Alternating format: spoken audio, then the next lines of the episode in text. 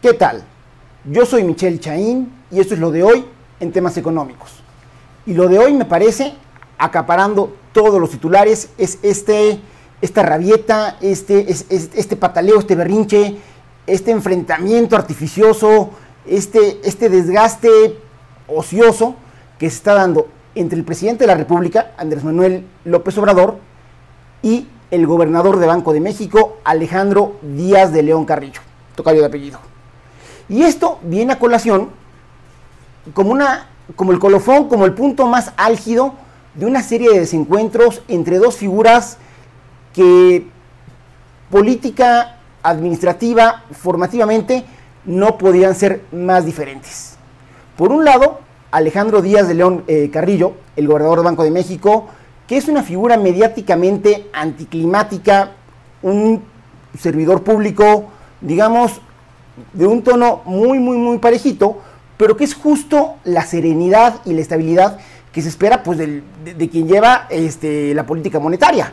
Creo que tiene el perfil idóneo para estar donde está, que es en la gobernatura del Banco de México.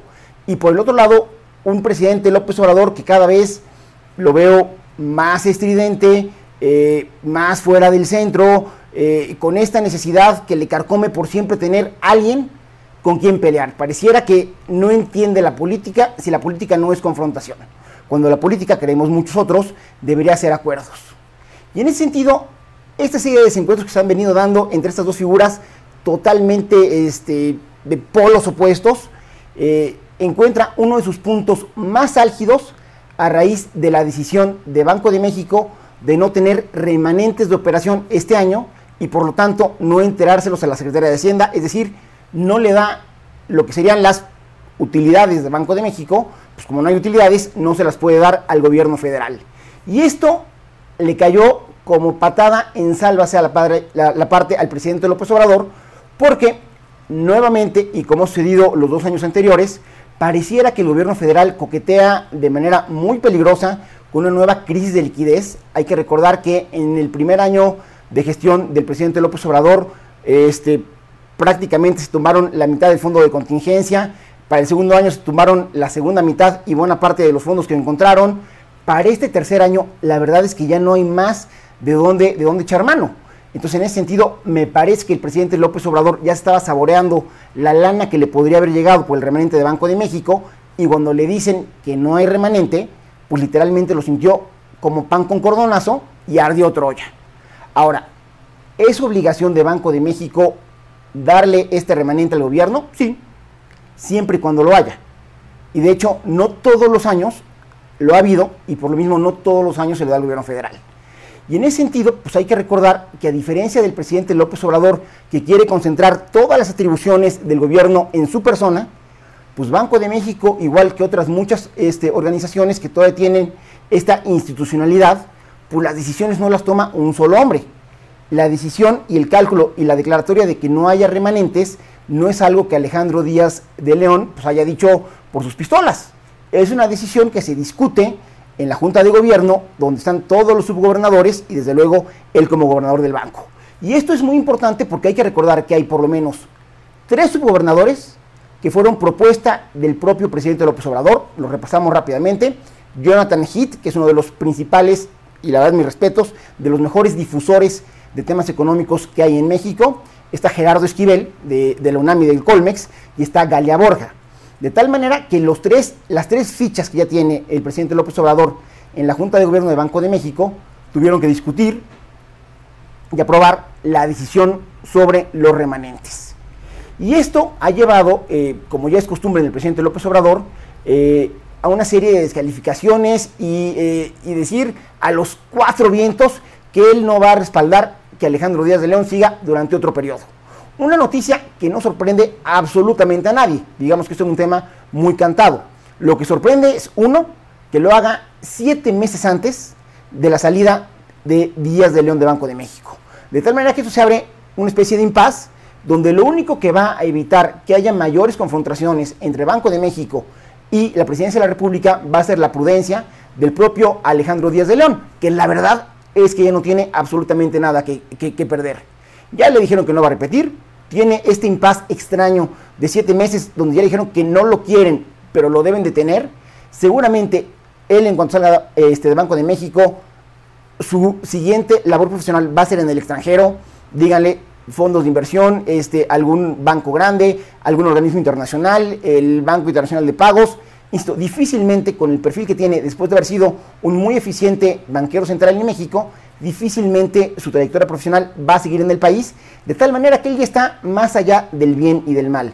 En otra, en una persona menos prudente y con menos temple, posiblemente lo vería como un free ticket para estar este, agarrando a la presidencia de Punching Bag, no ese, no ese perfil de Díaz de León, y en ese sentido me parece que su, que su temple va a ser lo que va a permitir que haya una cordialidad en estos siete meses. Desde luego la pregunta es, este, ¿qué lo va a suceder? Eh, normalmente una tradición no escrita de los presidentes de México es que normalmente el secretario de Hacienda es al que impulsan para que ocupe la posición de Banco de México. Sucedió con Guillermo Ortiz, así sucedió con Agustín Carstens. En ese sentido, pues veremos, veremos si Herrera es, es, el, es, el, es el propuesto por parte del presidente o, como nos tiene acostumbrados, eh, sale con alguna sorpresa. Y pero de las cosas curiosas, de las cosas que creo que sí habría que alzar la ceja y habría que criticar al presidente López Obrador, es esta facilidad para descalificar y para tratar de manchar las reputaciones de la gente que no está de acuerdo con él. Caso concreto, nuevamente, el gobernador del Banco de México, a quien una vez más lo acusa de haber autorizado los créditos de Bancomex con los cuales se hicieron todas las operaciones de agronitrogenados. Lo cual, como el propio este, Díaz de León lo ha dicho, es totalmente falso. Él se incorpora como director general de Bancomex cuando ya había sido aprobado el, el crédito y él simplemente le da trámite. ¿Cuál es la respuesta del presidente López Obrador? hubiera dicho que no. Y la verdad es que aquí el presidente López Obrador habla más de él que en realidad de todos los demás. ¿Por qué? Porque da un, da un brochazo, da un vistazo a esa concepción que tiene donde todas las instituciones, eh, todos los cuerpos de gobierno, eh, todas, todas estas instituciones que creamos para que haya pesos y contrapesos, para él no existen.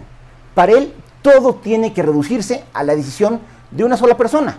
Y así como en la decisión del Banco de México fue una decisión discutida y votada en la Junta de Gobierno, hay que recordar que en Bancomex, como en todas las instituciones de crédito, hay un comité de crédito, sobre todo por operaciones tan elevadas y tan complicadas como esa, que son los que deciden si el crédito va o el crédito no va. No es de que llegue el nuevo director, que en este caso era Díaz de León, y dijera por mis chicharrones y echara todo eso para atrás.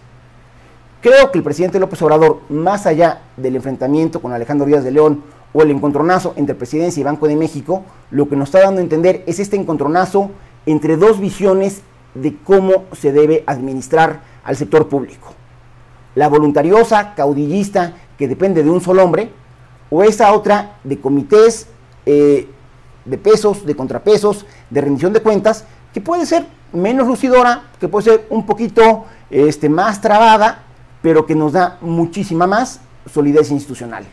Y en este país, afortunadamente, seguimos contando con espacios de institucionalidad.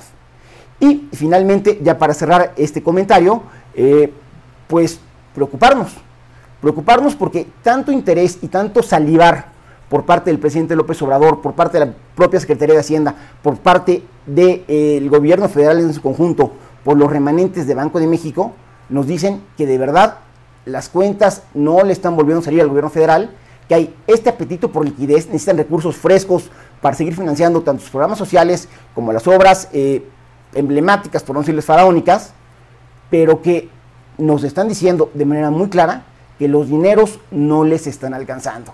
De tal manera que, a pesar de que ya haya dicho que no lo iba a hacer, de la misma manera que había dicho que iba a respetar la autonomía de Banco de México y Nanay, aunque haya dicho que no lo iba a hacer, es muy, muy, muy probable. Y una vez que pasen las elecciones, el siguiente punto trascendental en la agenda del país va a ser una reforma tributaria donde el gobierno federal va a buscar tener más ingresos vía más impuestos y tendremos que ver cuál es la lógica tributaria de la 4T. Yo soy Michelle Chaín y esto es lo de hoy en temas económicos.